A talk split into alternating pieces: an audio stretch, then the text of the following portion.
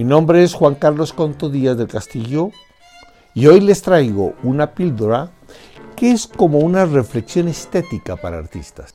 El crítico de arte que no sepa apreciar el arte, lo que está permitiendo es que fluyan sus perjuicios estéticos. Y eso ocurre con mucha frecuencia. Porque en el arte y para el arte existen los esquemas mentales. Y esos esquemas mentales funcionan como los paradigmas. Y los paradigmas son esos esquemas que cumplen con una función. Por un lado, lo que está dentro del paradigma lo valoran, lo destacan, porque lo conocen. Lo que está fuera del paradigma simplemente lo rechaza. Pero para los críticos de arte, lo que está fuera de su paradigma de arte los agrede, porque les está diciendo a los críticos de arte ignorantes y ellos no aceptan esa condición, aunque se saben que quien realmente propone y genera y produce obras de arte, lo que hace es romper los esquemas paradigmáticos y trascender, porque solamente el artista es el que sabe dónde está su obra de arte, que casi siempre está fuera del paradigma del el crítico. Me ocurrió a mí, en alguna oportunidad, empecé a reflexionar qué era aquello que me disgustaba tanto de la obra de un fotógrafo. En este caso, Mapletor.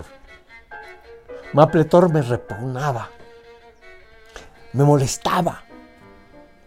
No podía decir simplemente que no me gustaba, es que me molestaba mucho. No podía disimularlo, me afectaba.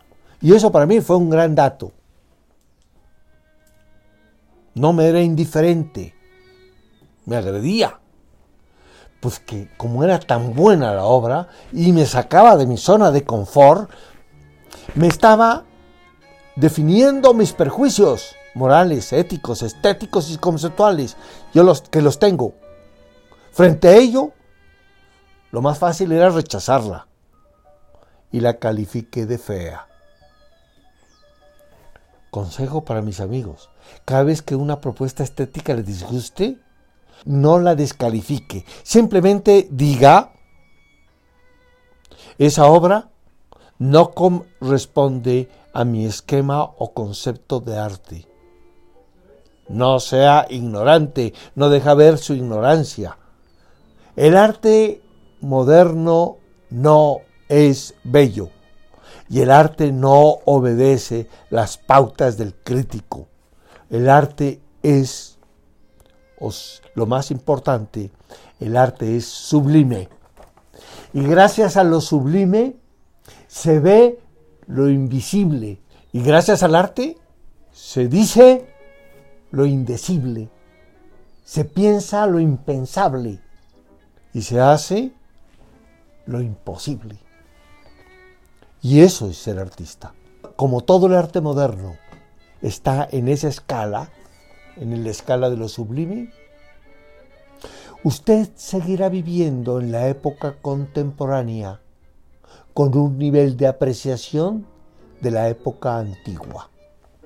Seguirá buscando la belleza en el arte o seguirá buscando las, sus pautas en el arte. Eso ocurre con los historiadores del arte. Pueden hablar de todo lo que existe en el pasado porque está enmarcado dentro de su paradigma. El crítico de arte ve lo que dicen sus perjuicios de arte y lo tolera a menos que sepa apreciar el arte. Se necesitan curadores de arte.